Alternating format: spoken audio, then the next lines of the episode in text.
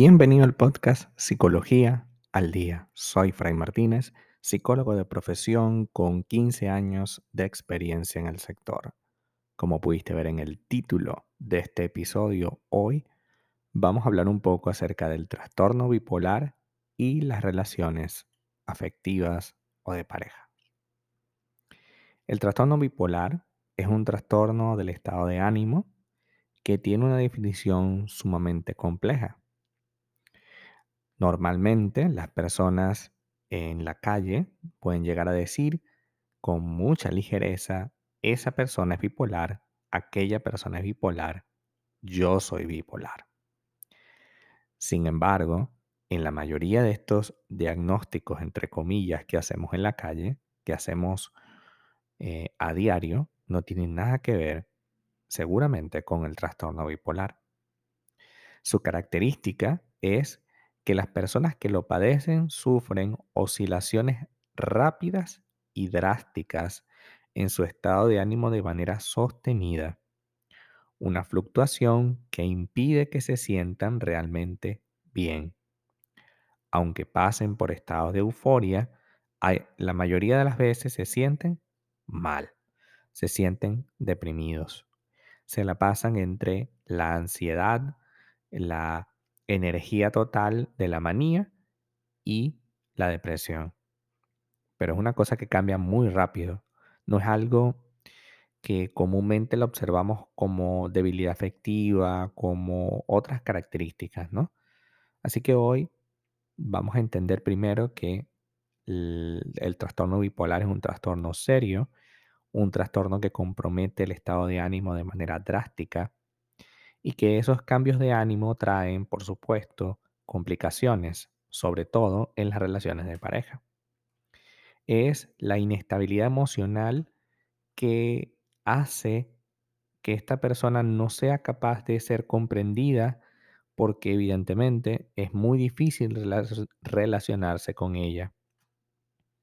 Las personas se refieren a cambios de opiniones, pensamientos o sentimientos como rasgo de bipolaridad. Sin embargo, eso no tiene nada que ver con ser bipolar. No necesariamente alguien que cambia rápidamente de opinión, de pensamiento eh, o de sentimiento es bipolar. La fase de estado de ánimo muy elevado, de comportamiento impulsivo, que comporta a esta persona a hacer, que, que mueve a esta persona a hacer grandes cambios, ¿no?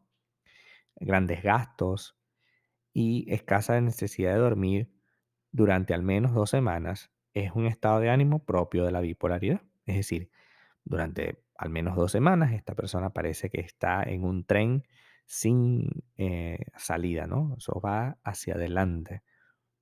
Pero luego viene la depresión. Y lo que antes era un gasto sin pensar, un plan absoluto, cambiar de vida de manera radical, ahora es no puedo ni siquiera salir de la cama.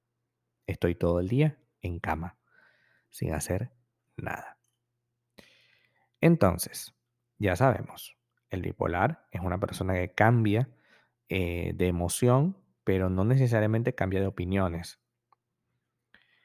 Entonces, eh, el trastorno bipolar no se relaciona, vamos a dejarlo bien claro, con los cambios de opinión. Con lo cual, cuando pensamos en trastorno bipolar y relaciones afectivas, no tenemos por qué imaginarnos una relación en la que esta persona cambie de idea, de actitud, de motivación y de objetivos constantemente. Es muy importante considerar que la energía que tenga una persona con trastorno bipolar sí puede cambiar de una semana a otra de manera significativa. El nivel de activación sí puede modificarse con facilidad y esto sí va a afectar la relación y los planes. Por ejemplo, estar en una relación afectiva con una persona con trastorno bipolar implica ajustarse a sus cambios de actividad mental y física, pero si esto se maneja adecuadamente, no representaría jamás un obstáculo difícil de superar. Aunque sí está controlado, no trae grandes problemas, hay que saber también que manejar adecuadamente al trastorno bipolar o a la persona con trastorno bipolar es complicado. En primer lugar, tener una relación con alguien que tiene trastorno bipolar implica conocer muy bien esa enfermedad. Es necesario que ambas partes vayan a terapia para saber cómo se manifiesta y qué hacer durante una crisis. La pareja, por ejemplo, eh, con trastorno, de alguien con trastorno bipolar tiene que conocer las señales que pueden anticipar un episodio de manía, donde está alterado y hace mil cosas, o de depresión, donde no hace nada. Además, los niveles de estrés cotidiano tienen que cuidarse con especial esmero, ya que son un disparador de los episodios tanto de eh, manía como de depresión.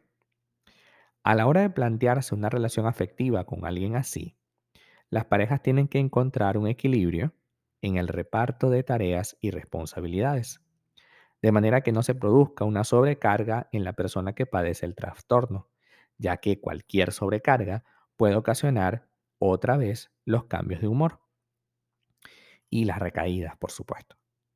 Las personas con trastorno bipolar tienen que llevar una rutina controlada con horarios de sueño y comida estable, evitando cambios bruscos, evitando eh, salir de fiesta y quedarnos toda la noche. Cuidado, porque esto puede ser un, disparador, un estimulante de su conducta. Y eso es lo que menos queremos. Lo que menos queremos es que tenga esos cambios abruptos de, de emoción, ¿no? Que en un momento esté bien y en cinco minutos esté mal. O que unas semanas esté súper maníaco, es decir, haciendo mil cosas, pero no, descuidando su sueño, descuidando su vida. Y bueno, evidentemente el tiempo le pasa factura, ¿no? Hoy, si estás teniendo una, una relación con alguien con este trastorno mm, clínicamente eh, hecho, es decir, no es que, ah, yo soy bipolar, te lo dice la persona, no porque lo leí por ahí, no, que haya sido diagnosticado con bipolaridad, que sea real. Si e, es un desafío al cual tienes que saber si quieres o no enfrentar. No porque te guste alguien, y esto es muy importante, no porque te guste alguien, no porque te parezca interesante, tengo que pagar el precio de lo que significa estar a su lado. Sí, y hablé de pagar el precio. ¿Por qué? Porque toda relación tiene un precio y tenemos que ser adultos y saber cuál es el precio que me gustaría pagar y cuál no. Obviamente no se trata de evadir responsabilidades, ni mucho menos, pero sí se trata de entender que hay situaciones, hay trastornos, hay problemas que son muy difíciles de llevar y si no estoy dispuesto a llevarlos, pues lo más sano es que me aparte y deje que esa persona siga su camino, porque si no, en, ese intento de salvarlo, lo que estaré haciendo es, es creando una relación sumamente perversa y tóxica. Hasta acá nuestro episodio del día de hoy. Muchísimas gracias por quedarte aquí hasta el final. Si deseas saber más sobre mi contenido, www.fraymartinez.com. Para consultas online, www.fraymartinez.com y también sígueme en mi Instagram, arroba fraymartinez20. Muchísimas gracias y hasta el próximo episodio.